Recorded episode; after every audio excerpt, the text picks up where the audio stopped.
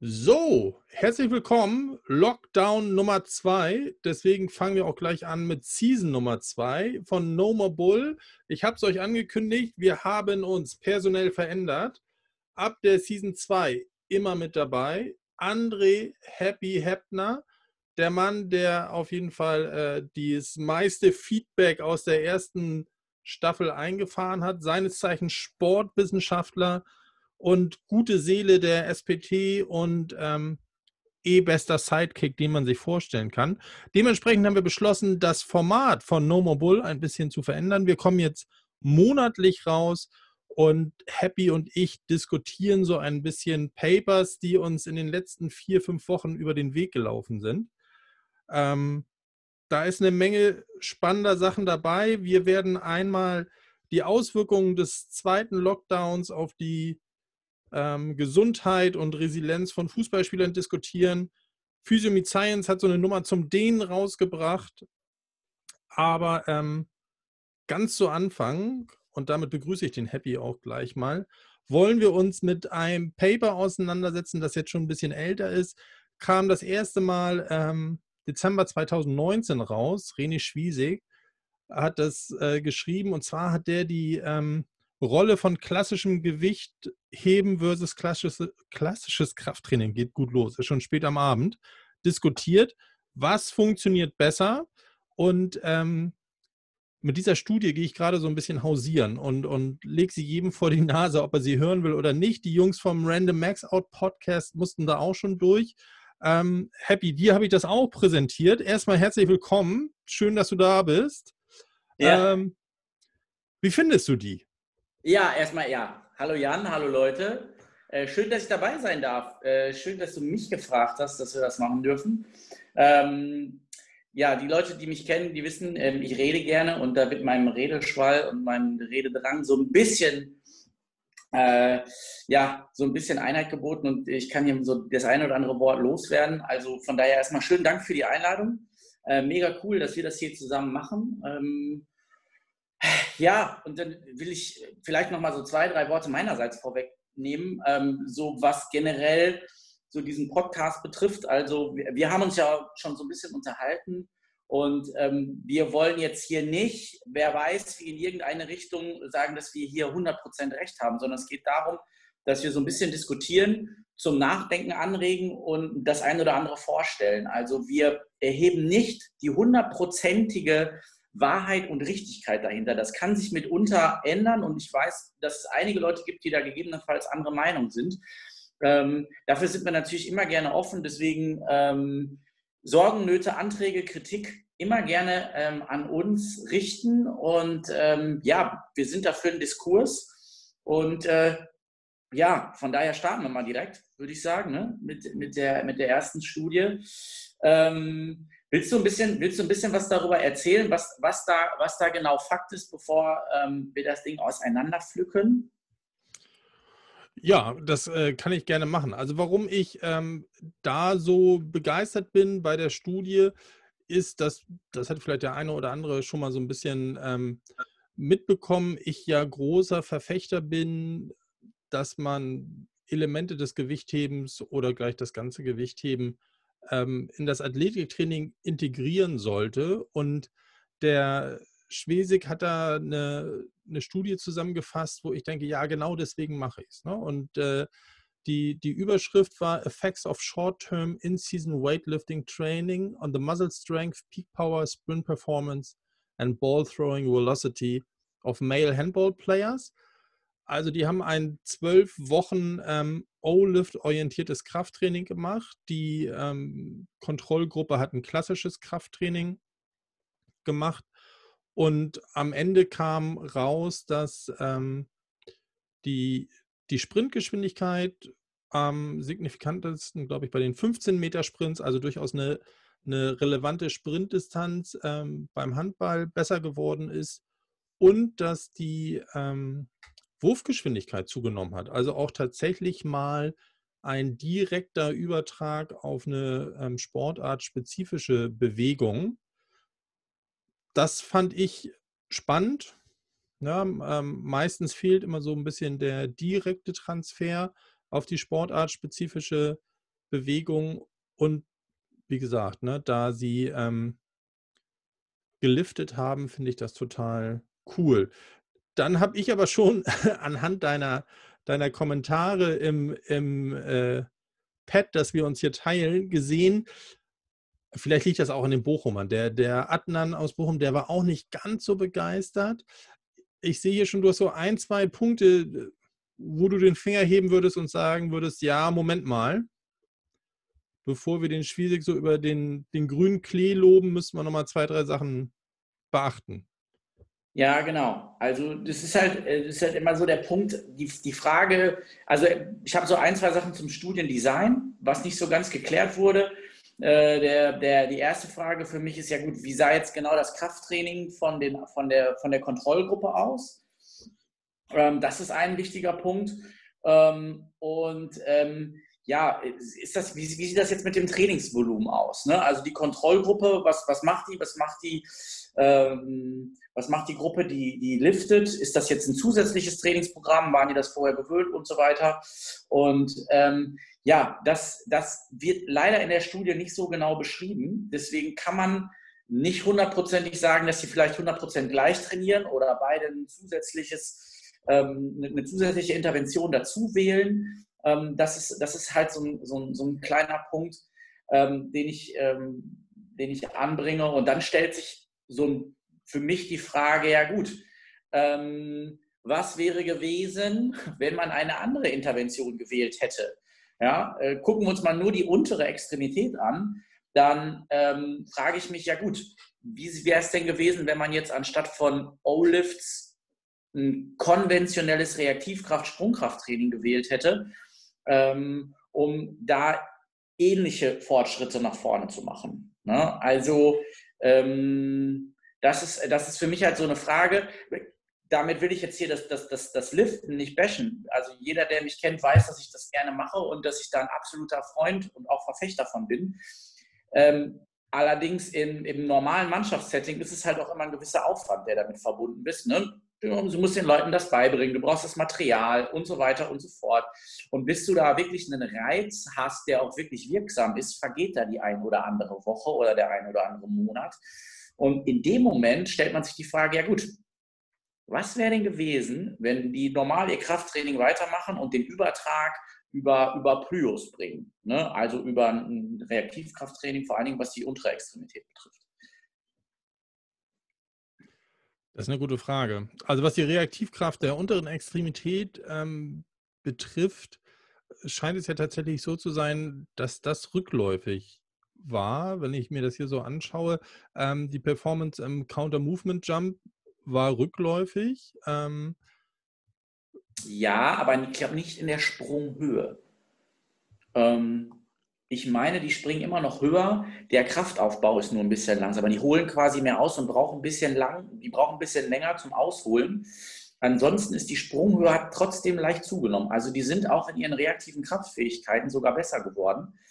Die Kraftentwicklung hat sich ein bisschen verändert von der Geschwindigkeit her, was allerdings durch die O-Lifts normal ist. Also wenn du, wenn du halt liftest, bist du eher in, diesen, in dieser, in der Richtung, eher Richtung langsamer DVZ und der schnelle DVZ, ähm, also der schnelle Kraftaufbau, den kriegst du halt dann eher über, über Plyos und die, das, das wirkliche Reaktivkrafttraining.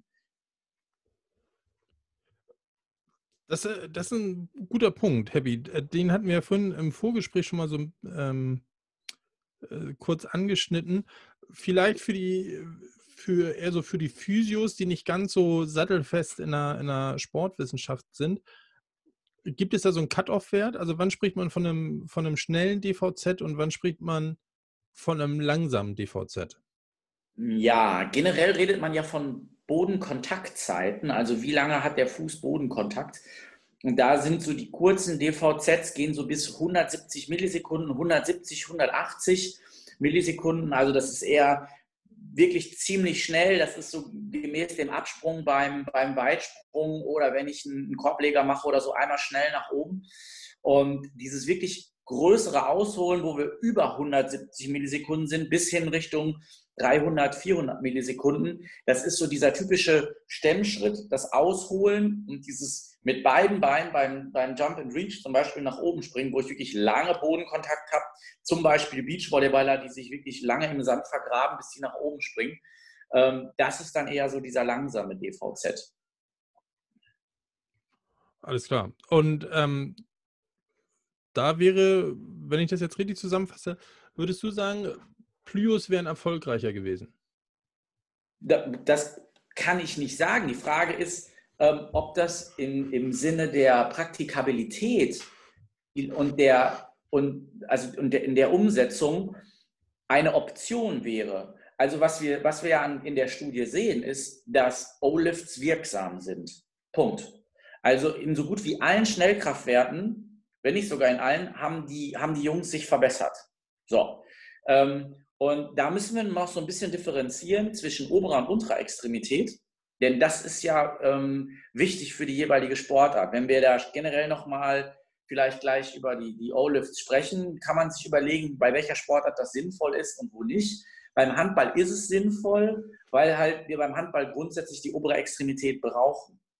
Ähm, für, wenn, man, wenn ich aber den Fokus mal nur auf die untere ähm, Extremität lege, sage ich, hm, also Krafttraining, gegebenenfalls in den, in den Bereich F-Max gehen, also ein IK-Training machen, intramuskuläre Koordination, hohe Intensitäten wählen und dann den Übertrag in den Reaktivkrafttraining machen, also Sprungkrafttraining, Aufbau, Sprungkraft gegebenenfalls schon parallel laufen lassen. Fände ich interessant zu sehen, wie da das Outcome wäre oder gewesen wäre ähm, auf zum Beispiel Sprunghöhe, Sprintgeschwindigkeiten und so weiter. Weil bewiesenermaßen, wir wissen ja, dass das Reaktivkrafttraining wirksam ist. Das ist ja jetzt auch, da erfinden wir das Rad nicht neu. Ähm, da wäre dann interessant zu, zu wissen, gibt es da, gibt's da Unterschiede? Gibt es ein Trainingsregime, was vielleicht für die untere Extremität von Vorteil ist, dass man sagen kann, ja, also wir springen vielleicht ein bisschen höher, aber die Handballer müssen oder, oder laufen, aber die Handballer brauchen halt noch die obere Extremität. Und da sind wir dann wieder bei dem Punkt, wo ich sage, die O-Lifts sind da vielleicht einen Tacken wirkungsvoller als das reine Plyo-Training, weil ich brauche grundsätzlich die Stabilität in der Schulter. Und das habe ich bei den O-Lifts mit drin und bei den Sprüngen nicht so. Ja, und, und ähm, bei, beim, wenn ich so an die klassischen fünf Lifte denke, dann habe ich ja auch noch das Problem, ähm, beim Benchen ein sauberes Plyo hinzubekommen, ist ja relativ schwierig. Ne? Weil wenn du, wenn du das ähm, machst, dann bist du ja nach oben raus eher mit dem Bremsen der Stange beschäftigt, als dass du die wegballerst. Ne? Das könntest du vielleicht in einer Multipresse darstellen, aber auf einer, auf einer ähm, Bank ist, glaube ich, Plyo Bench relativ schwierig. Ja, das geht natürlich, wenn du es äh, wenn du's, ähm, mit dem eigenen Körpergewicht machst. Also wenn du anfängst, weiß ich nicht, Clapping, Push-Ups zu machen, dich bei den, bei den äh, so weit wegdrückst vom Boden, wie es geht, mit Klatschen und so weiter und so fort. Also es gibt auf jeden Fall Varianten, auch über das Wurf-ABC, ähm, Plyometrie, ein Aufbau der, der Wurfkraft sozusagen auch auf plyometrische Reize hingesehen aufzubauen. Die Möglichkeit, die Möglichkeit besteht. Und wie gesagt, der Vorteil eines solchen Trainings ist, dass man das mit Material machen kann, was in jeder Sporthalle eigentlich vorhanden ist. Also zum einen der eigene Körper, der ist meistens mit dabei beim Training. Ähm, wir haben einen Boden, wir haben Wände, gegebenenfalls den einen oder anderen Medizinball. Also Optionen für ein Reaktivkrafttraining auf der oberen Extremität ist möglich. Allerdings, und da sind wir wieder immer noch bei dem Punkt, wo ich die O-Lifts immer noch ein bisschen vorne sehe, ist, ich mache mit einem alles und ich erzeuge vor allen Dingen Schulterstabilität. Wenn wir an Snatchen denken, ähm, haben wir eine der Königsübungen ähm, für die Schulterstabilität. Und wenn wir dann daraus gegebenenfalls noch den einen, die ein oder andere Squat rausholen, damit noch vielleicht den einen oder anderen Ausfallschritt kombinieren, haben wir auch noch eine ziemlich gute Rumpfstabilität mit dabei. Und gerade die, die Core Stability, das ist das, was ähm, vor allen Dingen für den Kraftübertrag sorgt beim Sprinten. Ja, ähm, und die habe ich bei den Plyos nicht so gut mit dabei. Die habe ich auch bei, bei den Plyos für die oder die Reaktivkraft. Das ist, ich verwende das mal synonym, auch wenn der ein oder andere Sportwissenschaftler mich dafür wahrscheinlich zerreißen wird. Ähm, äh, die habe ich bei den, die habe ich, wenn ich nur die obere Extremität trainiere, habe ich die, habe ich die Rumpfstabilität nicht dabei. Und da sehe ich dann wiederum einen schönen Vorteil für die, für die O-Lifts. Ich sage ja, ne, es ist, ist, das Beste. Es ist das Beste. Nee, ähm, welcher Gedanke mir gerade gekommen ist, ob man es dann nicht, ähm, so wie du sagst, als, als Übertrag auf Plyos nutzt oder ob man es nicht in so ein undulierendes Regime einbaut. Also die, der Studiendesign, fair enough, das muss ja auch so sein, sonst, sonst wird das wahrscheinlich ein bisschen schwierig. Die haben ja zweimal die Woche Krafttraining gemacht. Die einen O-Lift orientiert, die anderen klassisch orientiert. Und was man auch noch dazu sagen muss, ähm, die hatten ja schon, die waren Krafttrainings erfahren. Ja, das waren jetzt keine Novizen, dass du da irgendwelche Rookie-Gains plötzlich hervorzauberst, sondern die waren Krafttrainings erfahren. Also so im, im Sinne diese, dieses Trainingsprinzip der, der, der ähm, sich verändernden Belastung ist das, glaube ich, ähm, auch nochmal ein Aspekt der, der da zum Tragen kommt. Ne? Also auch das, was, was sich ja das undulierende Training so ein bisschen auf die Fahnen schreibt, immer wieder neue Reize zu setzen, ähm, dass man dann vielleicht schaut, okay, nehme ich das als, als Brücke hin zu dem Plyus? Why not? Also geht auf jeden Fall. Ähm, ist, wenn ich viel Zeit, Geld und Material habe, auf jeden Fall so der Königsweg, wenn man es mal so beschreiben sollte. Also, dass du halt sagst, ja, also wir haben eh, wir machen eh Krafttraining, wir machen auch schweres Krafttraining im Sinne hoher Intensitäten. IK, das bedeutet, du wirst Langhanteln da haben und in dem Moment bietet es sich natürlich an, wenn du es früh genug in so ein, in eine wirkliche ähm, Jugendspielerentwicklung, in eine Spielerentwicklung integrierst, dann sehe ich das auf jeden Fall von Vorteil, weil du halt vor allen Dingen an der Rumpfstabilität dann arbeiten kannst und vieles auf einmal machst. Und dann in dem Moment einen relativ guten Übertrag dann noch auf die Plyos hast und das ist halt ein schöner, ein schöner Wechsel. Ne, wenn man sich halt überlegt, ein IK-Training, ja, da knall ich mir 95 Prozent drauf. Ähm, ja, die bewegen sich wie ein Kühlschrank, also extrem langsam, extreme langsame oder extrem langsame Bewegungsgeschwindigkeiten, obwohl ich natürlich versuche, maximal schnell zu kontrahieren. Ähm, und dann soll ich aber den, bei der Reaktivkraft maximale Bewegungsgeschwindigkeiten erzeugen. Und da ist dieser Missing Link dazwischen, das sind im Prinzip die, die, die O-Lifts, die auf jeden Fall für mich einen Sinn ergeben und wirkungsvoll sind und sich auch jetzt hier in dieser Studie als wirkungsvoll ergeben. Die Frage ist halt, habe ich die Zeit, ähm, das, das noch zu integrieren? Weil ähm, jeder, der es schon mal gemacht hat, das kann man nicht innerhalb von zwei Wochen lernen. Das stimmt. das stimmt. Äh, ich habe es in sechs Jahren nicht gelernt. Aber ähm, also ich denke jetzt schon aus, aus, aus, ähm, aus meiner persönlichen Erfahrung, kriegst du so ein Reißen aus dem Hang. Ne? Das ist ja so eine bessere Hampelmann-Bewegung. Mhm. Die kriegst du den Leuten relativ schnell beigebracht. So, und, mhm. und ähm, da hast du ähnliche Gelenkwinkel, die, diese Power Position, ähm, die findest du in vielen Sportarten wieder. Da starten viele Sportarten raus. Damit könnte man schon mal arbeiten. Ich glaube, ähm, das, was du gesagt hast, wenn wir dann über eine Reißkniebeuge oder eine Überkopfkniebeuge nachdenken, dann brauchen wir die Entwicklung aus der Jugend heraus. Ne? Da ist dann auch wirklich die Frage, ähm, brauche ich die? Oder im Hinblick auf, auf äh, die Bremsfähigkeit in der Schulter, auf die, auf die Resilienz der, des Gewebes in der Schulter, reicht mir da so eine, so eine Reißbewegung aus dem Hang nicht raus, aus. Und für, für Kniebeuge mache ich dann wirklich schnöde entweder Front- oder Back Squat.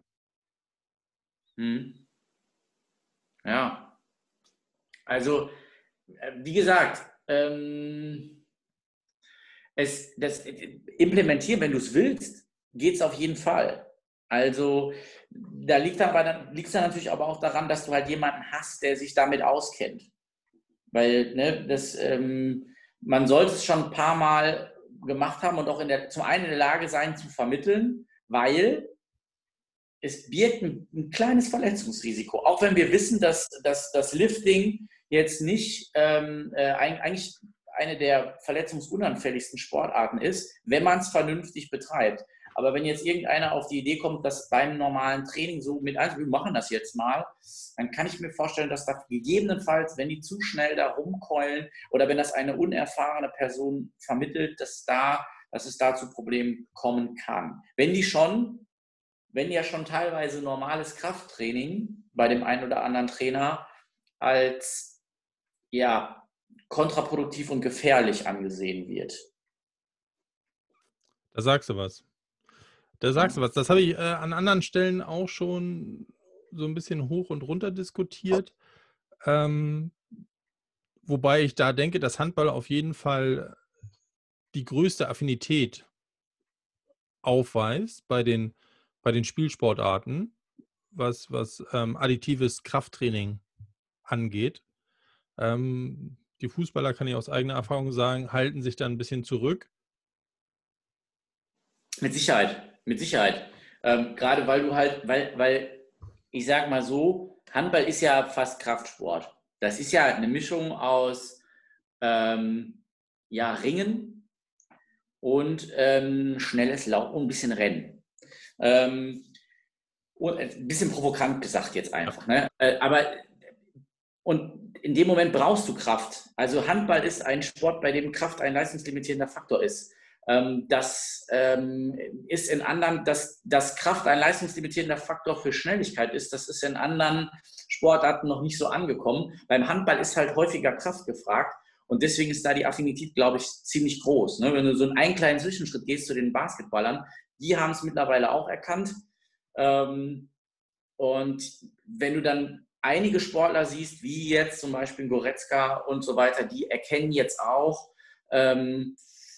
ja, ich kann auch mal ein bisschen mehr für meinen Körper tun, nicht nur im Sinne der Ästhetik, sondern äh, Form follows Function. Ne? Leon Goretzka sieht jetzt, glaube ich, nicht nur so aus oder ein Cristiano Ronaldo, weil er so aussehen will, sondern das ist ein, das sind Produkte eines vernünftig geplanten Athletiktrainings. Also das, was da rausgekommen ist, können die ja auf dem Platz auch wirklich in Leistung ummünzen. Das ist nicht nur reine Ästhetik. Also ich, das, das ist ein nettes Outcome, was man hat, dass man dann natürlich auch noch wie ein Stein gemeißelt aussieht.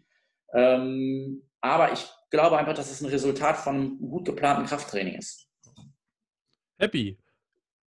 Ich finde, wir halten mal fest. Also, ähm, O-Lift macht Sinn, gerade ähm, wenn ich ein Anforderungsprofil habe, äh, wo ich viel Kraft und, und ähm, Explosivität für die obere Extremität brauche es macht Sinn in der, in der Trainingsplanung, um so ein bisschen die Lücke zwischen IK und Plyos zu schließen.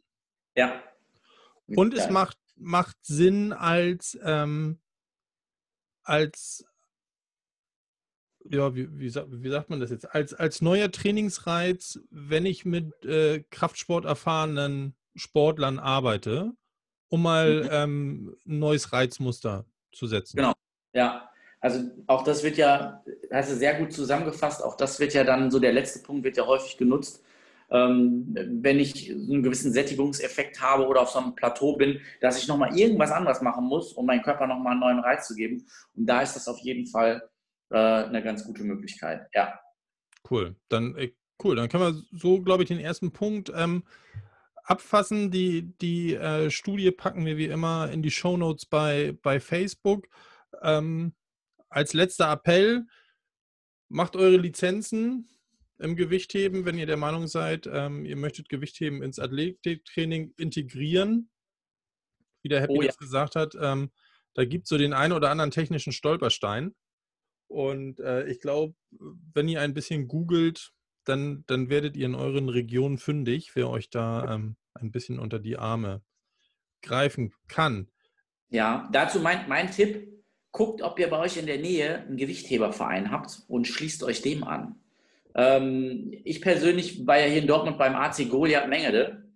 Ähm, klingt, klingt verrückt, aber er ist eine gute Kaderschmiede. Da sind einige Leute dabei, die bei den Deutschen ähm, mitgehoben haben und ähm, äh, von denen habe ich eine ganze Menge lernen können. Also, ähm, und das ist es. Also dieses, so, so ein Wochenendkurs, keine Frage, da kriegt man ein bisschen was vermittelt, aber wenn man zweimal in der Woche beim Gewichthebertraining ist und dann so mal innerhalb von einem Jahr ähm, mal so seine 60, 70, 80 Einheiten gemacht hat und anderen Hebern zugeguckt hat, auch wie das vermittelt wird, was es für Möglichkeiten gibt, wenn man sich ein bisschen austauscht, dann ist das super. Und ich habe die Erfahrung gemacht, dass so ein Gewichtheberverein, die lecken sich die Finger danach, wenn da mal ein Sportphysio aufkreuzt, der ein bisschen Ahnung von Verletzung hat.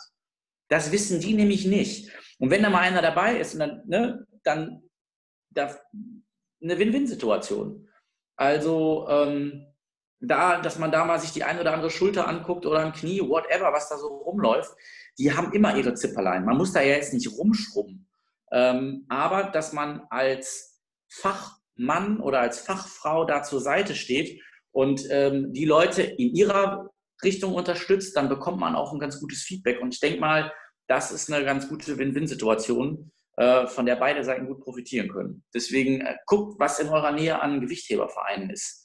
Das bringt zu den Lizenzen noch eine ganze Menge. Bam. Alter, dein Deckel war viel besser als mein Deckel. Ach, Quatsch. So, ey, jetzt mal hier die, die Jungs und Mädels, die da die Fahne hochhalten. Schwierige Zeiten, ich glaube ja. Ähm, auch die sind das bringt uns perfekt zum nächsten Thema. Ne? Also auch die Gewichthebevereine, ich merke das ja auch ähm, bei uns, sind ja auch von dem Lockdown betroffen. Vereinswesen darf zurzeit nicht ausgeführt werden. Ähm, Happy, da hattest du jetzt nochmal was ausgegraben. Und zwar, zu unser aller Erstaunen, hat der Lockdown gar nicht so durchgeschlagen, wie wir dachten, oder? Ich weiß noch, dass als wir unseren Podcast gemacht haben, den für die Episode 1, wie wir groß geungt haben mit, warte mal ab, ähm, denen fliegen schön die Sehne und die Muskelbäuche um die Ohren. Aber man muss sagen, bis auf so zwei, drei Aussetzer in den ersten Wochen, Ende April, Anfang Mai, ist da nicht so viel passiert, wa? Ja, genau. Also die Idee war ja für die Leute, die es nicht gehört haben, äh, hört euch den Podcast nochmal an.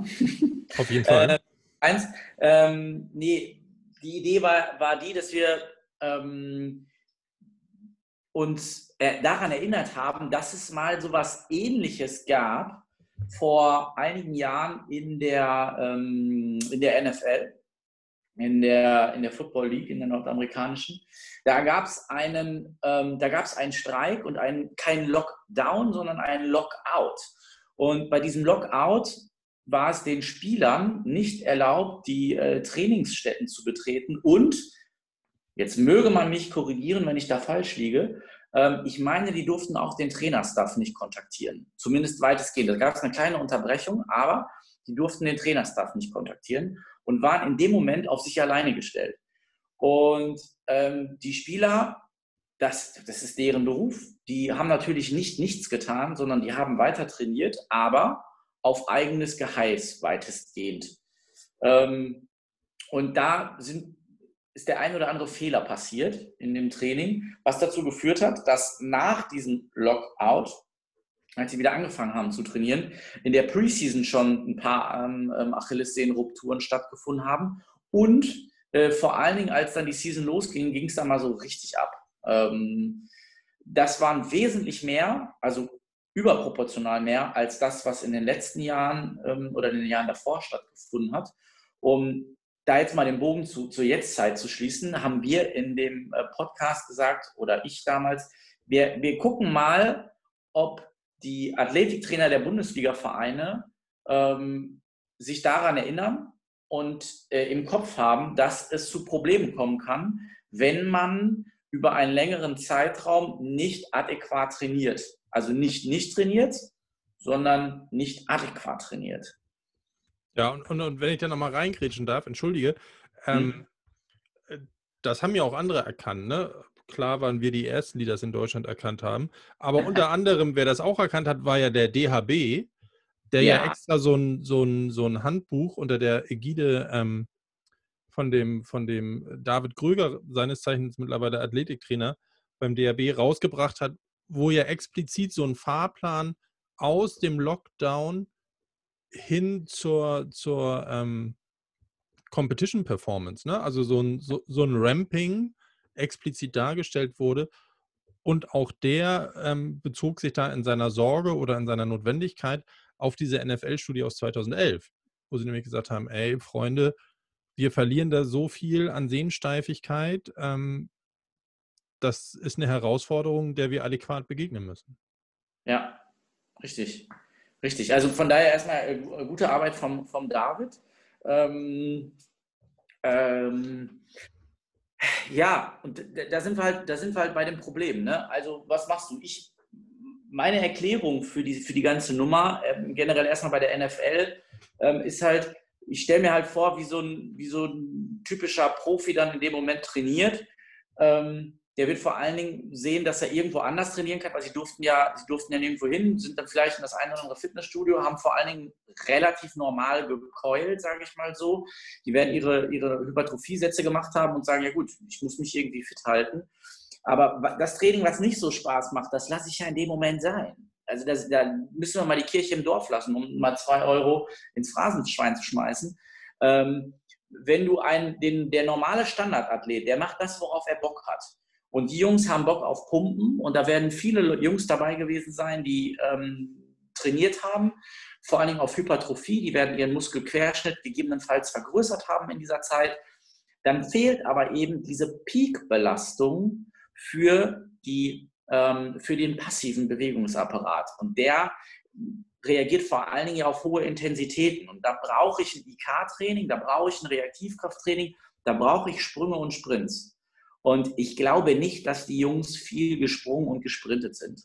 ich glaube, ich glaub, René Schwiesig hat ein ganz gutes Programm geschrieben. Short-Term Effect auf Weightlifting, glaube ich. Ja, ja das äh, habe ich auch schon mal gehört, das stimmt.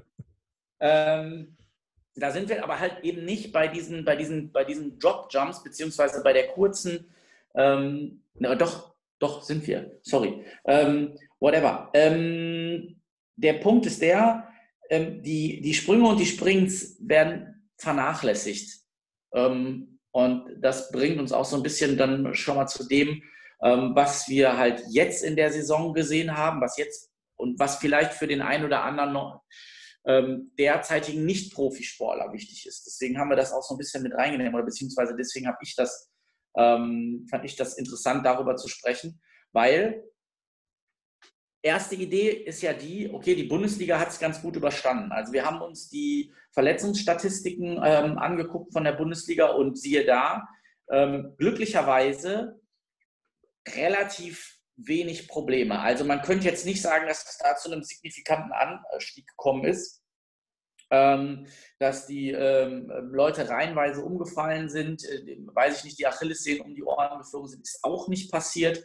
Ähm, bei einigen, ähm, es ist, hat tatsächlich so stattgefunden, dass einige oder viele Vereine ihre Wunden lecken konnten. Ähm, verletzte Spieler haben von diesem Lockdown profitiert, dass sie wieder fit geworden sind.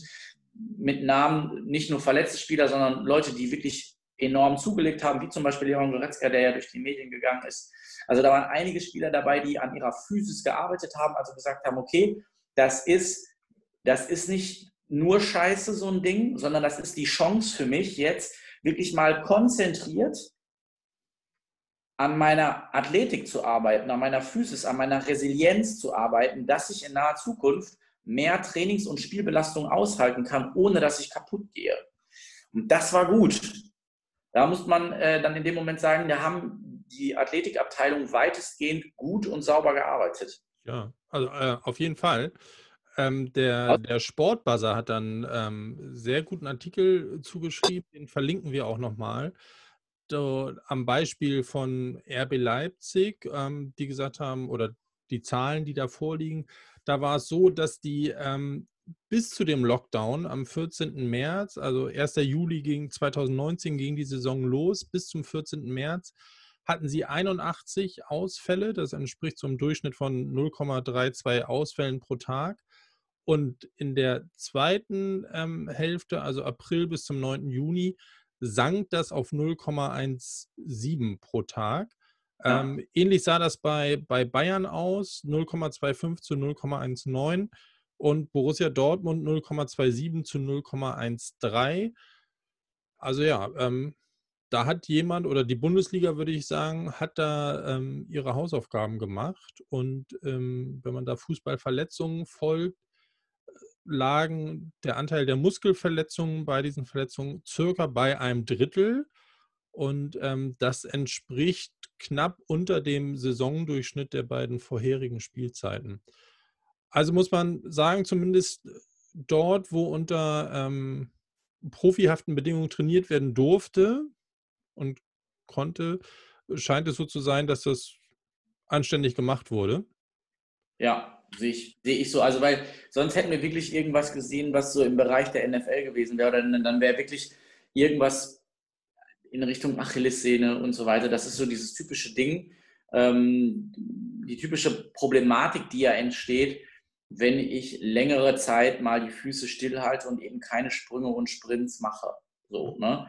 Ähm, die Kollagenstrukturen bauen relativ schnell ab in dem Moment, ähm, weil wenn ich jetzt, ich sag mal so, ich mache eine Kniebeuge und ich mache keine O-Lifts, ja, ich mache einfach nur eine Kniebeuge, dann wird die Achillessehne belastet. Ja, aber sind das Peakbelastungen? Nein. Also, wenn ich aus, wenn ich aus 30 Zentimeter lande oder wenn ich sprinte und ich habe gut und gerne mal auf einem Bein für, eine, für einen kurzen Moment das 4, 5, 6, 7, 8-fache meines Körpergewichts, das kriege ich bei einer normalen Kniebeuge nicht ansatzweise an Last auf die Achillessehne. Und in dem Moment muss man ganz klar sagen, wenn ich das für zwölf Wochen sein lasse oder für zehn, dann wird es da höchstwahrscheinlich zu einer kleinen Atrophie kommen. Das ist nicht so, dass das Ding nur noch ein Faden ist, aber die Stabilität nimmt ab. Punkt. Und da brauche ich mich nicht wundern, wenn ich gleichzeitig aber durch mein Training gegebenenfalls die Muskelmasse vergrößere, also den Querschnitt vergrößere und dafür sorge, dass ich dann später, wenn, wenn ich wieder Sprints mache und neuronal adaptiere, dass ich dann auf einmal ein paar Prozent mehr Leistung dadurch tatsächlich generiere, was ja der Fall ist, ähm, dann brauche ich mich nicht wundern, wenn die passiven Strukturen nicht nachkommen und dann in dem Moment gegebenenfalls kaputt gehen und reißen. Da hast du recht. Da hast du recht. Was wollte ich ihm noch sagen? Genau, also ähm, ich wollte zur Bundesliga noch sagen, das, das war ein schönes Beispiel, fand ich, zwischen äh, gefühltem Wissen und tatsächlichem Wissen. So, ne? Weil das war ja so unser beider Eindruck, warum wir auch gesagt haben, wir, wir gucken uns das Thema nochmal an, dass es da auf jeden Fall einen Anstieg gegeben haben muss. Ich erinnere mich auch an so ein, zwei Social Media Posts um den Mai herum. Ne? Mhm. Das ist so, da gab es auch ein, zwei Grafiken, ähm, dass da so die eine oder andere Muskelverletzung aufgetreten ist. Jetzt ist das Ding abgeschlossen und man muss sagen, hey, im, im Mittel lagen sie unterm Durchschnitt. Ja. Mal. Gut, dass wir nochmal reingeguckt haben. Aber was du ausgeführt hast, das wird ja jetzt für den Amateurbereich interessant. Ne? Also da kann ich aus, aus eigener Erfahrung sprechen. Hier mit unserer fünften Liga in Schleswig-Holstein, die Truppe, die wir da betreuen, die sind jetzt für den 6., 7. Februar ähm, terminiert. Da stehen uns dann, würde ich mal sagen, so ein paar englische Wochen bevor. Die, die Hinrunde ist noch nicht mal zur Hälfte gespielt. Ähm, Trainingsbetrieb, ja, heute ist, ist äh, dieser berühmte Mittwoch, wo die Länder mit der Kanzlerin zusammensitzen, wird, denke ich, Stand heute frühestens im Januar realistisch werden. Natürlich. Wie gehen also, die damit um, Happy? Was sollen die machen? Ähm, ja, auf jeden Fall Belastungen wählen, die spielnah sind. Und das ist das, was wir gerade schon gesagt haben, dass auch Sprünge und Sprints in ihrem Training dabei sind. Also ähm, gucken wir uns den, den, den Breitensport, den leistungsorientierten Breitensport an, also alles das, was nicht professionell ist. Ne? Im Moment ist ja die Profiliga äh, ist erlaubt, die dürfen. Ähm, die Jungs, die damit nicht ihr Geld verdienen ähm, oder nur zum Teil, die dürfen nicht. So, und jetzt haben wir genau das Problem, äh, was wir generell im Sport haben. Die meisten Verletzungen, die halt eben non-contact sind, entstehen von, ich habe eine Zeit lang zu wenig getan, ne? zu lange zu wenig und dann zu viel zu schnell, so ungefähr. Also dieser Belastungswechsel, das hat der Gabbett auch schon mal rausgearbeitet, ist halt mal so ein, ist gerne mal so ein Problem. Ja, also ähm, von jetzt auf gleich, und das ist das genau das, was du gesagt hast. Die machen jetzt relativ wenig und dann kommen englische Wochen. So, also eben eine hohe Belastung von jetzt auf gleich. Und das kann zu Problemen führen. Und in dem Moment muss ich jetzt sehen, dass ich eben die Belastung hochhalte, das Trainingsvolumen dahingehend anpasse, dass ich, es, dass ich die Spieler vielleicht jetzt schon, oder nicht nur vielleicht, sondern dass ich sie jetzt schon auf die Belastung im Februar, März, April vorbereite, wo dann versucht wird, noch irgendeine ähm, eine Saison durchzuprügeln. Und dazu gehören Peakbelastungen, hohe Intensitäten und da sind wir wieder dann bei Sprüngen, Sprints und Abstock- und Cut-Bewegungen. Ja, also ich glaube, das, ähm, das muss man für sich nochmal sacken lassen, dass alleine die Tatsache, dass da englische Wochen auf einen warten, ne? dass du plötzlich in einem, in einem Rhythmus Mittwoch, Samstag spielt, ist ja eine Intensitätssteigerung, äh, die sie überhaupt nicht gewohnt sind. Ja, also normalerweise hast du das so im August, die ersten zwei Wochen der Saison, da kommst du aus deiner Vorbereitung, da bist du solche Intensitäten gewöhnt, ja. Und dann hast du es nochmal irgendwie so kurz vor Ende. Aber jetzt mal über einen, über einen Zeitraum drei, vier Monate, ähm, da auch noch mein, mein Appell, ähm, das jetzt nicht so schleifen zu lassen, ne? sondern der, der Dezember steht vor der Tür. Eigentlich müsstest du im Dezember jetzt die Grundlage legen, ähm, dass, sie, dass sie bereit sind, in die Vorbereitung einzusteigen. Und dann hast du vier Wochen Zeit, sie an so ein, an so ein englisches Wochenrhythmus Muster ranzuführen. Ähm, das wird spannend, glaube ich. Es wird spannend, vor allen Dingen auch wegen der, der Mittel, die dir im Amateursport ähm, zur Verfügung stehen. Ne? Also da vielleicht dann auch nochmal die, der Appell zu sprinten und zu laufen. Man kann das ja nochmal probieren, so mit Zahlen zu verdeutlichen. Also der Initial Contact, das heißt, wenn beim Sprinten der Vorfuß ähm, aufsetzt, ne, da hast du das Sechsfache an Körpergewicht auf dem, auf dem Caput Longum von deinem Bizeps femoris. Das muss die kennen, die Scheißsehne, sonst äh, geht das den Bach runter. Ja. So, und wenn du jetzt irgendwie der Meinung bist, du hältst die acht Wochen mit FIFA 20 und so, so ein paar Tempo-Ausdauerläufen fest, dann wirst du halt nicht einmal in die Situation kommen, wo du das sechsfache Körpergewicht auf deiner Sehne hast. Und dann kannst du die, die Uhr nachstellen, wenn du das erste Mal tatsächlich wieder, wieder rennen musst, dass ähm, der, der Faserriss da ist. Ja, also das ähm, von uns beiden alten, weisen Männern nochmal als, als Appell, würde ich sagen, oder? Moment, wir sind weder alt noch weise. ich schon, leider. Ich komme da nicht mehr äh, dran vorbei. Ja, pass auf, ich würde es mal so sagen. Die Sache ist ja die, ne? man kann sich jetzt über den, über den Lockdown aufregen ähm, oder man kann es als Chance sehen, ähm, auf athletischer, viel Zeit zu haben, um auf der athletischen Ebene zu arbeiten. Und ähm, jeder Coach, jeder Trainer, jeder, ja, jedes Trainerteam sozusagen sollte sich jetzt eigentlich zusammensetzen und überlegen, oh gut, wie kriegen wir das hin, dass wir äh, im äh, Februar mit einer Reihe von Mutanten da stehen, die in dem Moment alles wegmähen. Ähm, die, weil die Chance besteht. Also ich habe, ihr werdet in den nächsten Jahren nie wieder so viel Zeit haben, um auf athletischer Ebene zu trainieren. Und das kann ich eigentlich richtig gut nutzen. Ja, ich kann jetzt nicht in die Fitnessstudios gehen und ein Krafttraining machen, aber, und da sind wir bei dem Punkt, das ist ja das, was die Studienlage auch zeigt. Ähm, wenn ich sprinte, habe ich derart hohe Kraftbelastung auch auf der Muskulatur, dass ich sogar einen leichten Hypertrophiereiz ausübe. Das bedeutet, das Sprinttraining ist rein, nicht nur rein theoretisch, ist praktisch gesehen auch eine Variante, um die Muskelmasse zu erhalten. So, und hey, Sprinten kann jeder auf der Straße. Das geht auch alleine. So, es geht nicht so gut, ne? da sind wir dann wieder bei dem, was Daniel, Daniel Katlett sagt.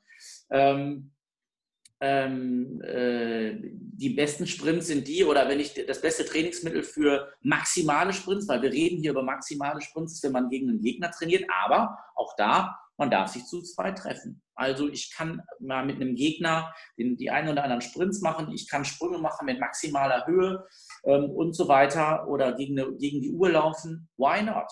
Das geht.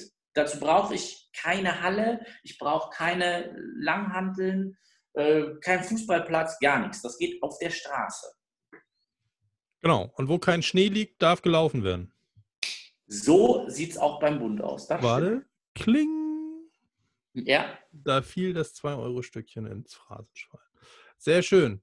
Sehr schön. Genau. Also, da denke ich, ähm, haben wir jetzt ausreichend appelliert, ähm, dass die Leute aus dem Quark kommen sollen und ähm, sich da auch selber in den Zustand versetzen sollen ja, eine letzte Sache vielleicht tatsächlich noch, ähm, wenn wir so bei dem, bei dem Einmal-Eins des, des Sprinten sind, als äh, frommer Wunsch von Trainerseite, ausreichend Pause zu machen. Es gibt so eine, so eine, so eine ähm, Faustregel für jede zehn Meter, die du sprintest, machst du eine Minute Pause, dass die Leute auch ähm, wirklich ballern. Ne? Wenn du sagst, okay, ich nehme mir jetzt meinen Partner her und, und ähm, wir laufen irgendwie kompetitiv, dass sie dann auch ausreichend regenerieren. Da kommt der ja. Sportphysio wieder in mir durch. Ne? Genau, jetzt für jede 10 Meter so und so lange Pause oder die 40-fache Belastungszeit. Kann man auch sagen. Auch geil. Happy, ey, wenn du alles weißt. Ähm, ja, ey, da biegen wir schon auf die Zielgerade ein. Die Zeit vergeht im Fluge. Ähm, was soll ich sagen? Physio Meet Science hat festgestellt, denen wirkt. Das ist unser letzter Programmpunkt für heute. Und ähm, was soll ich sagen? So eine Scheiße. Das erste, was ich gemacht habe, war einen Post bei Facebook zu machen, wo ich mich bei sämtlichen Patienten, Schülern, Ex-Schülern, SPT-Absolventen und ähm, anderen Menschen, die Glück oder Pech, das kann jeder für sich beurteilen, hatte, äh, mich reden hören zu müssen. Was ist da los, Happy? Seit wann wirkt den? Wir hatten uns heute entschieden, dass das Quatsch ist. Ja, also ja, ja, ja. Also was heißt Quatsch? Die Sache war, ähm, man, man hat den so ein bisschen nach hinten geschoben, weil man gesagt hat, ja, also es ist, es ist, es ist wenn man es wenn man es vor, vor sportlichen, vor allem vor Schnellkraftleistungen macht, kann es leistungshemmend sein. Ist es verletzungs- ähm, ist es verletzungsmindernd? Auch nicht. Und da stellt sich dann die Frage, warum mache ich den Bums? Ja, ähm, äh, dann hat das Rackman-Projekt auch noch festgestellt, also es wirkt auch nicht wirklich im Recovery-Bereich, ähm, dass man sagen kann, ja, ich habe am nächsten Tag ein bisschen weniger Muskelkater. De facto ist das sogar so, wenn ich, wenn ich, ein, wenn ich ein hartes Krafttraining mache und danach noch dehne, wird der Muskelkater noch schlimmer. Also warum soll ich das machen? Ne? Äh, und jetzt kommt Physio mit Science um die Ecke und die sagen, ja, also denen ist jetzt aber auch äh, ziemlich geil. Ähm, und da muss man dann mal ein bisschen genauer hingucken, was da, was da passiert. Ähm, und äh, da haben wir beiden uns dann äh, unser Yoga-Outfit ange angeschmissen, haben das direkt mal ausprobiert und haben dann äh, dabei die Studie gelesen, haben festgestellt, ja, Moment, also was, was meinen die da überhaupt? Und äh, die Idee war ja die, dass ähm, die Studienlage zeigt, dass sich das vor allen Dingen auf die Gefäßgesundheit auswirkt. So. Und der Claim war am Ende, das ist in puncto Gefäßgesundheit ja so gut wie sogar wie ein Herz-Kreislauf-Training. Genau. Also ähm, ich zitiere mal von einer, von dem einen Slide hier. Ähm, die Renaissance der Muskeldehnung als neues Trainingsparadigma in der kardiovaskulären Medizin. Genau, und da gehst du, klickst du dich da so ein bisschen äh, durch die Folien und ähm, stellst fest, äh, es soll so gut sein, also den soll so gut sein wie ähm, Ausdauertraining. Genau. Und genau. das finde ich wichtig, sollte man jetzt nicht in den falschen Hals bekommen. Also, weil da höre ich schon die ersten ähm, ähm, Lauffaulen zum, zum Beispiel. Ähm, Redest du von äh, mir oder was? hey, warum, äh, what the fuck, Cardio? Mache ich nicht. Ich ähm, setze mich vor den Fernseher und ähm, äh, gucke mir Pamela Reif an, ich weiß nicht, oder Rief, wie heißt sie, ich weiß es nicht, und mache äh, mach der Dehnübung nach oder ein bisschen Yoga nach und dann habe ich den gleichen Effekt. Ähm, das, glaube ich, kann man damit einfach nicht, das ist keine Analogie zum, zum, zum, zum Laufen. Fakt ist, Und wenn man sich das genau anguckt, es hat einen Effekt. Punkt. Und der Effekt ist messbar, vor allen Dingen auf die Gefäße. Aber ähm, das damit gleichzusetzen mit einem Cardio-Training, also mit einem Ausdauertraining, puh, das, das fände ich, fänd ich sehr gewagt, weil man muss halt noch sehen, was noch so für Nebeneffekte dafür stattfinden.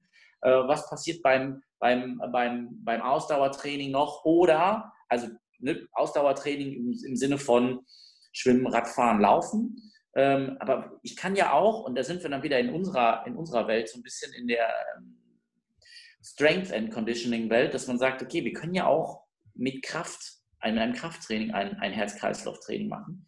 Und wenn ich dann noch ein Full Range of Motion Training mache, dann bin ich auch im Bereich der Beweglichkeit sehr gut aufgestellt und dehne auch. Und ähm, da frage ich mich dann, ja gut, also ja, wenn ich nur die Gefäßgesundheit mir angucke, dass sich das in irgendeiner Form verändert, dann wird das mit Sicherheit stimmen, dass die Effekte gleich sind. Aber vielleicht gibt es den einen oder anderen Nebeneffekt, der dem Kraft- oder dem Ausdauertraining noch zugeschrieben wird, der dann noch on top kommt. Ja, und das, ähm, das ist wichtig, das ist für mich wichtig. Also ich will das damit nicht kaputt reden.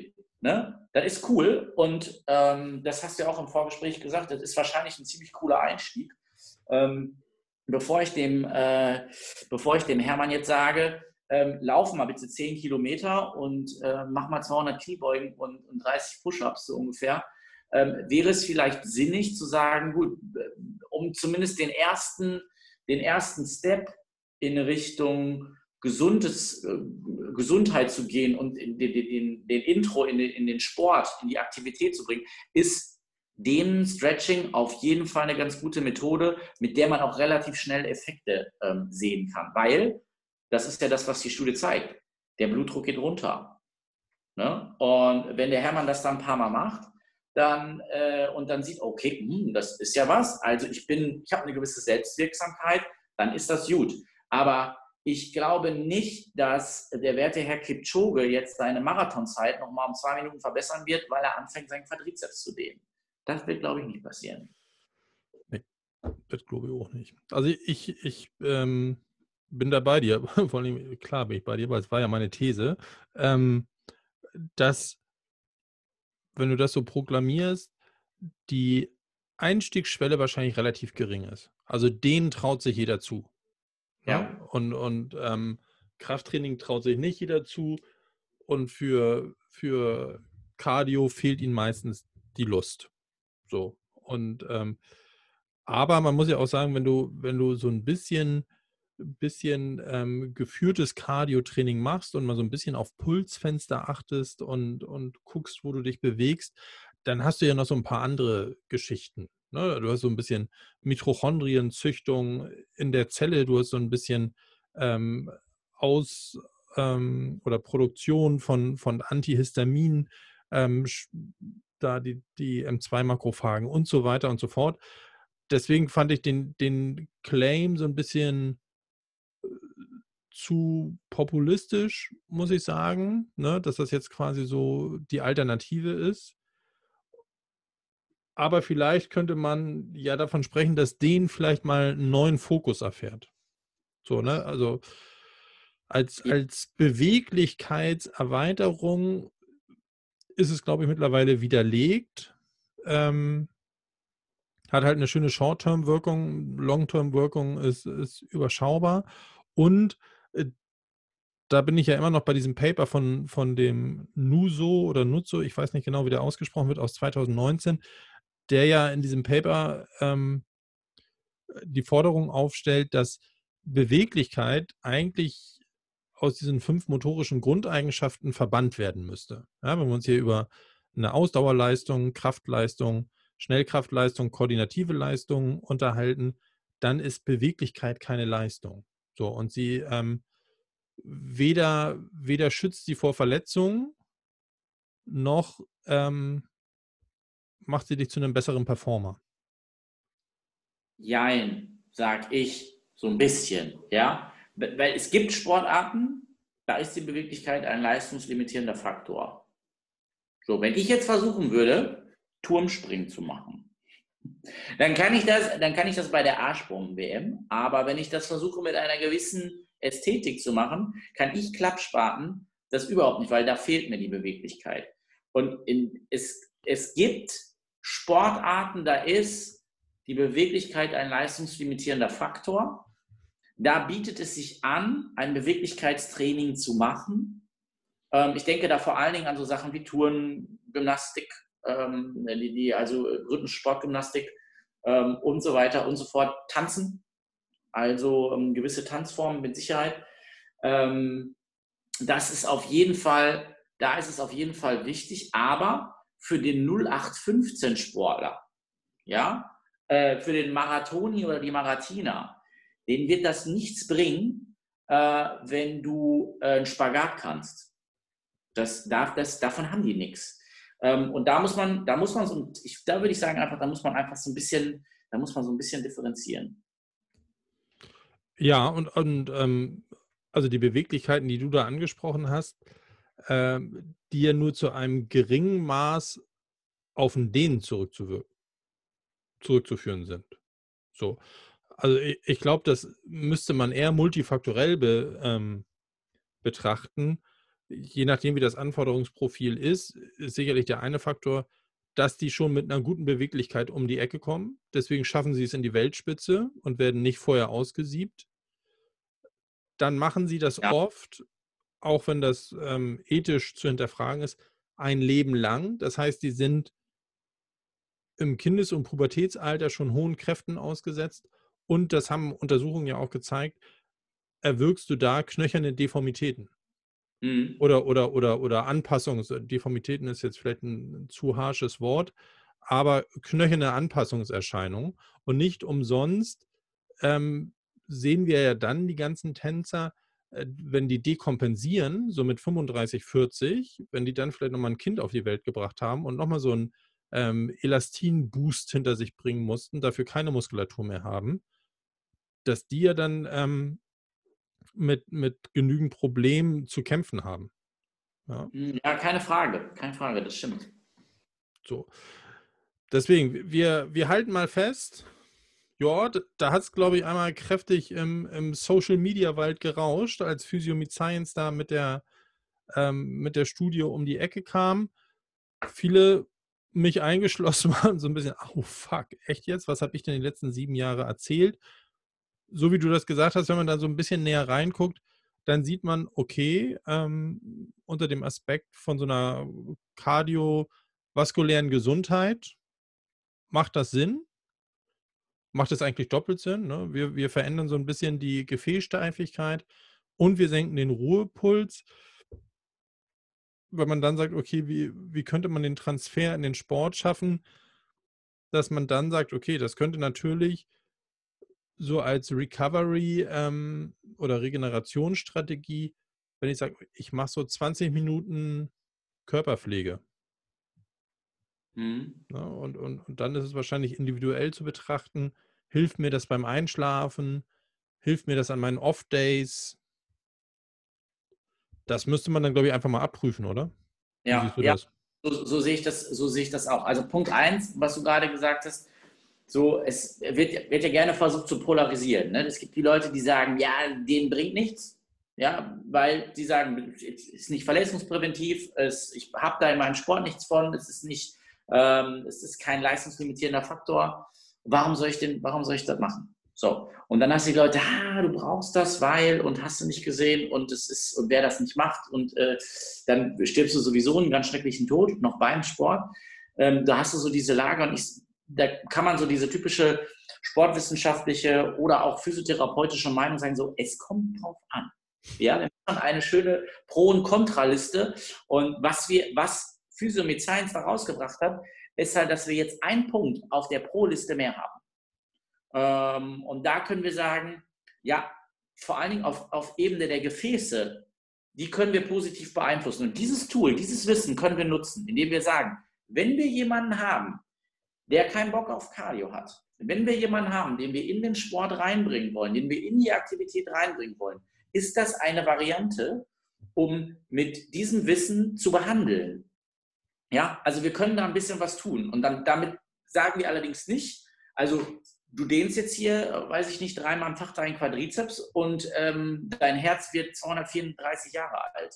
Ähm, das, das ist ja auch nicht die Idee, sondern wir sagen einfach nur, dass wir eine Möglichkeit haben, ein Einsatzgebiet für das Dehnen mehr gefunden haben.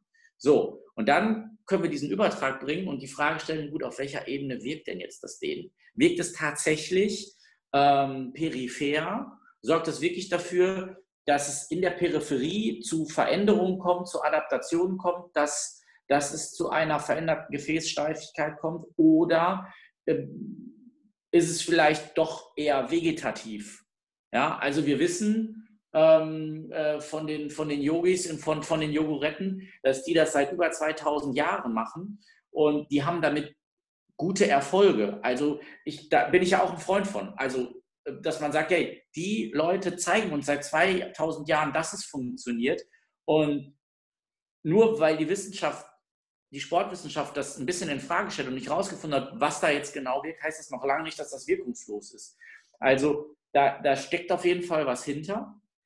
Und die Frage ist, wie gesagt, auf welcher Ebene wirkt das? Für mich persönlich ähm, sehe ich da auf jeden Fall einen Wirkungsfaktor im Bereich des Vegetativums, parasympathische Aktivierung.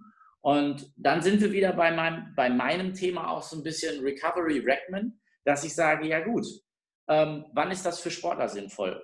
Ähm, dass wir sagen, nach einem Training, nach einer Einheit, ähm, kann ich vielleicht durch, ein, durch eine Denintervention dazu führen, ähm, dass mein Vegetativum ähm, positiv beeinflusst wird im Sinne von parasympathischer Aktivierung. Das bringt mich vielleicht ein bisschen besser in den Schlaf.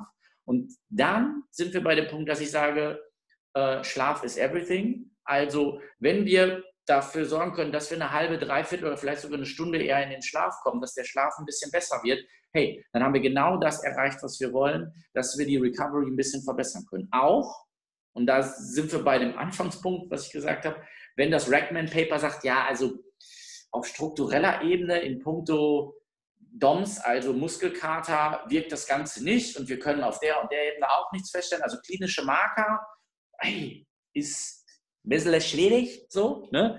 Ähm, das, das, da finden wir nichts, aber vielleicht so nicht direkt, sondern so ein bisschen indirekt. Also wie gesagt, Beeinflussung des Vegetativums, ein bisschen runterfahren, einfacher in den Schlaf kommen, kann auf jeden Fall ähm, was bringen. Und dann haben wir auch wiederum eine Wirkungsweise ähm, für den Sport oder für den Leistungssport. Zack. Da fällt mir immer viel zu ein. Happy. Mir auch nicht. Ich habe jetzt alles erzählt, was ich weiß, glaube ich. Das ist nicht gut, weil wir wollen ja in drei Wochen die nächste Episode. Äh, Man muss sich bis dahin lesen. Ja. Alles klar. Liebe Leute, das war sie. Ähm, Season 2, Episode 1. Schröder und Heppner. Heppner und Schröder, Talking No More Bull. Ich hoffe, ähm, wir hoffen, da war ein bisschen was für euch dabei. Ähm, ich glaube, wir haben einen ganz coolen Rundflug hingelegt. Eine Sache kurz vor Schluss. Ähm, Weihnachten steht vor der Tür, mehr oder weniger. Und ähm, der, der Daniel Katletsch und der David Grüger, die sind jetzt heute auch schon mehrfach genannt worden. Ähm, zu Recht. Zu Recht, zu Recht. Die, die Gründer vom legendären Plasti in Solingen haben es, äh, wer mein Post gefolgt ist, nur 18 Monate zu spät. Es versprochen. Das ist jetzt auch das letzte Mal, dass ich das erwähne, aber Tine, ey, das war so eine Nullnummer. Nichtsdestotrotz, äh, künstliche Verknappung, ganz Physio Deutschland, Physio Schweiz, Österreich hat auf das Buch gewartet. Jetzt ist es endlich draußen und hört auf den wunderbaren Namen Athletiktraining in der Sportphysiotherapie. Seit ähm, dem 23.11. draußen. Wir haben für euch ein Exemplar zur Verlosung. Ähm, wie das genau verlost wird, das erfahrt ihr auf unserer Instagram-Seite von No More Bull. Ähm, zusammen mit der Veröffentlichung von dieser Folge am Samstag werden wir da eine Kleinigkeit bereitstellen. Ich habe auch schon ein Exemplar, habe so ein bisschen quer gelesen. Glückwunsch an die Jungs. Mega Buch. Ähm, wir beide, die jetzt so in der, in der Ausbildung von Sportphysiotherapeuten tätig sind, wenn jeder Absolvent so ein bisschen mit dem Wissen aus unseren Kursen geht, was da in dem Buch vermittelt wird, dann haben wir einen guten Job gemacht. Das spricht dafür, dass Daniel und äh, David jetzt bereits schon einen guten Job gemacht haben. Ich müsste aufhören, mich um Kopf und Kragen zu reden. Dass die Leute jetzt nur noch das Buch kaufen und nicht mehr zur SPT kommen, das wäre auch nicht so gut. Aber dann würden sie ja uns beide nie kennenlernen. Ja, das stimmt. Und ich die nicht. Das ist ja auch noch so ein Punkt. Ich lerne Menschen kennen, hin und wieder mal. Hasen. Ja, ja Hasen. Beispiel. Schokohasen. Das war's von uns. Episode 1 der zweiten Saison ist im Kasten. Ähm, wir freuen uns. Happy, freue mich auf Dezember. Ne? Wir gucken mal, dass wir das vor Weihnachten nochmal aufnehmen. Dass die Menschen ja. dann zwischen den Jahren ähm, in besinnlicher, in besinnlicher Runde unserem Podcast lauschen dürfen. Wenn ihr Wünsche habt, wenn ihr selber über Papers ge gestolpert seid, wo ihr sagt, ey, das müsste mal diskutiert werden, gerne auch kontrovers, ähm, dann schreibt uns über die gängigen Kanäle und wir versuchen das mit aufzunehmen. Oder Happy noch letzte Worte? Ich habe ich hab dem nichts ähm, hinzuzufügen. Vielen Dank. Doch, habe ich, natürlich. Vielen Dank für den Host heute. Das war, das hast du äh, sehr gut gemacht. Äh, du hast sehr gut das Gespräch geleistet. Also ähm, ich musste, Du hast mich nicht unterbrochen, komischerweise. Ähm, ähm, nächstes Mal, das wird, das, Leute, ihr werdet merken, das, das ist jetzt der erste Versuch. Ne? Also wir hatten das ja schon mal bei einem Rackman-Ding und das wird mit der Zeit nochmal, glaube ich, nochmal so ein bisschen lockerer, weil wir uns so ein bisschen eingegroovt haben. Ähm, wir sind wie so ein altes Ehepaar. Wir müssen uns nochmal so ein bisschen aneinander gewöhnen, nach einer Zeit, die wir uns jetzt, wir konnten uns dieses Jahr leider nicht so oft sehen. Viel zu wenig. Und äh, das, das wird nochmal alles nochmal so ein bisschen lockerer mit der hey, wir, Was wir auf jeden Fall machen, ist, wir, wir werden so eine Malente Edition aufnehmen. Das ist gut. Malente hört sich gut an. Ja, Malente von daher auch mal die Leute, die uns schon aus Malente kennen, ähm, lasst was von euch hören. Ähm, genau. Und dann mal, was wir da, was wir da, was wir da fabrizieren können. Da habe ich auf jeden Fall Bock drauf. Dann machen wir so wie so live. Ja.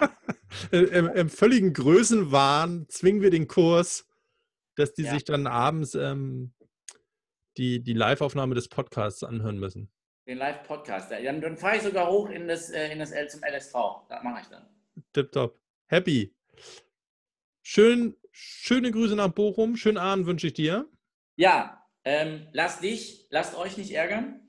Ich wünsche euch wie immer gute Besserung. Achso, ja, hier zum Abschluss. Ey, was, sag mal, spinnt ihr 2-1 hier bei uns zu gewinnen oder was? 3-1? Was war denn das? Was? Wer? Wir? Bochum gegen HSV, ey. Ach so, ja, ich für die Leute, also ich bin ja jetzt nicht so Bochumer. Also ich wohne. Bochumer, aber.